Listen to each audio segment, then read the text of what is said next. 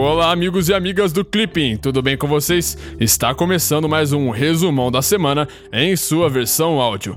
Então, sem mais delongas, vamos para as principais notícias dos dias 18 a 22 de fevereiro de 2019.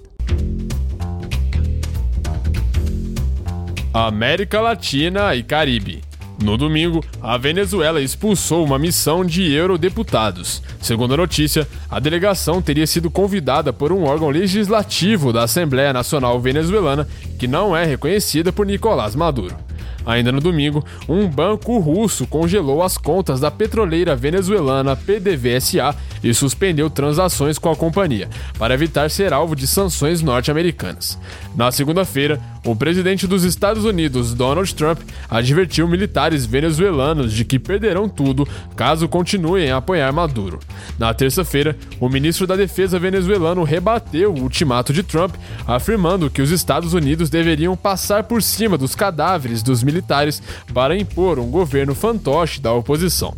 Na terça-feira, o governo brasileiro anunciou que entregará ajuda internacional na fronteira com a Venezuela em parceria com o governo dos Estados Unidos. De acordo com a notícia, o pedido foi feito pelo presidente interino Juan Guaidó, que será o responsável pela distribuição da ajuda. Já na quinta-feira, a fronteira terrestre entre Brasil e Venezuela foi fechada após o anúncio de Maduro. Segundo a notícia, Maduro teria afirmado que a entrada de ajuda humanitária seria um show e pretexto para uma intervenção militar norte-americana no país. Ainda segundo Maduro, eles estão aplicando o manual da guerra psicológica para debilitar, dividir e desmoralizar nosso Estado e os militares venezuelanos. União Europeia. No sábado, houve novas manifestações na França dos coletes amarelos. Segundo a notícia, o presidente francês Emmanuel Macron teria condenado ataques verbais antissemitas a um intelectual judeu francês. Na terça-feira, mais de 90 túmulos foram vandalizados em um cemitério judaico no leste da França. O ato teria ocorrido pouco tempo antes de protestos em várias cidades do país contra o antissemitismo. Na quarta-feira, Macron anunciou que a França adotará uma definição internacional de antissemitismo para considerar o antisionismo uma forma de crime de ódio. Segundo a notícia, Macron teria prometido medidas como uma nova lei para combater o discurso de ódio na internet e a adoção da definição de antissemitismo como negação do direito à autodeterminação do povo judeu. Na terça-feira, o presidente da Comissão Europeia, Jean-Claude Juncker, anunciou que caso o Reino Unido peça prorrogação da saída da União Europeia, nenhum membro do bloco ficará no caminho. Ainda de acordo com a notícia, Juncker alertou que caso a extensão dure até as eleições do Parlamento Europeu, os britânicos terão de votar. Na quarta-feira, a primeira-ministra britânica Theresa May viajou a Bruxelas em busca de concessões da União Europeia após deserções de três parlamentares pró-União Europeia. Na quarta-feira, a Microsoft anunciou ter descoberto ataques de hackers que teriam ocorrido em 2018 contra instituições democráticas de pesquisa e sem fins lucrativos na Europa. Segundo a notícia, a empresa pretende oferecer um serviço de segurança cibernética em vários países.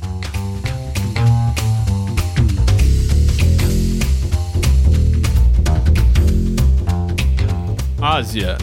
Na segunda-feira, pelo menos nove pessoas morreram em um confronto entre militares e rebeldes indianos e paquistaneses na Caxemira, indiana. Segundo as notícias, os confrontos têm ocorrido após uma operação militar em resposta a um atentado na quinta-feira passada. Ainda segundo as notícias, o Paquistão afirmou estar disposto a cooperar com a Índia para investigar o caso, mas a Índia pediu uma ação crível e visível do país.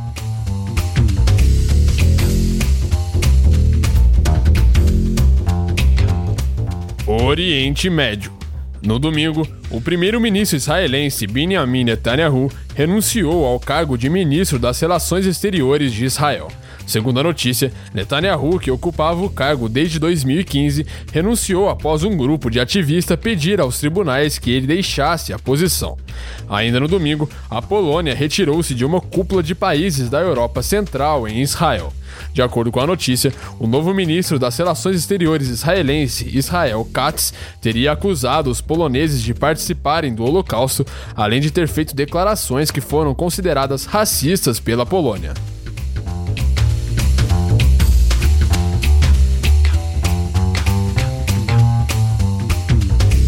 Política externa brasileira. Na segunda-feira, o governo brasileiro encaminhou um pedido de compensações à União Europeia pelas salvaguardas às importações de aço.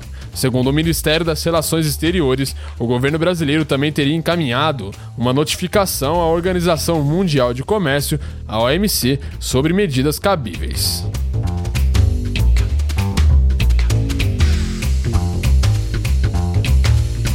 Na quarta-feira passada, a Corte Internacional de Justiça determinou que possui jurisdição para analisar um caso apresentado pelo Irã contra os Estados Unidos. Segundo a notícia, o caso foi apresentado em 2016 sobre o descongelamento de quase 2 bilhões de dólares em ativos iranianos.